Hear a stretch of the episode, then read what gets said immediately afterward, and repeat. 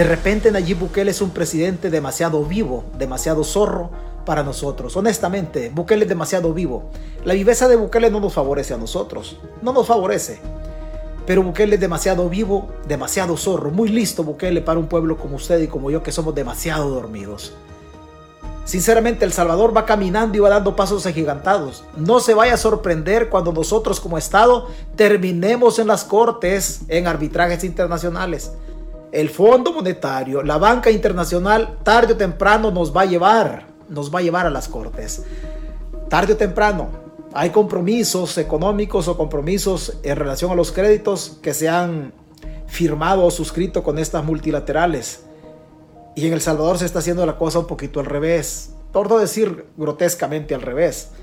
Grotescamente al revés. Se hacen tan mal las cosas en El Salvador, pero tan, pero tan mal. Bukele es demasiado vivo, demasiado zorro, demasiado listo, demasiado sinvergüenza. Y nosotros somos demasiado confiados, demasiado dormidos. Nosotros no cambiamos. Venimos de un garrotazo, nos pegan otro garrotazo, de repente nos ponen más carga y no entendemos, no entendemos lo que nos pasa pero porque somos, somos extremadamente confiados. Y hay que aceptarlo. Es doloroso lo que le estoy diciendo porque yo soy parte de ese pueblo, pero sinceramente somos demasiado confiados y el presidente que tenemos es demasiado vivo para nosotros. Demasiado vivo. No lo podemos descifrar. No lo podemos descifrar. Hace un tiempo, hace un tiempo lo que yo le voy a recordar hoy, hace unos 13, 16 días, lo tocamos acá como una sospecha. Cada día va tomando fuerza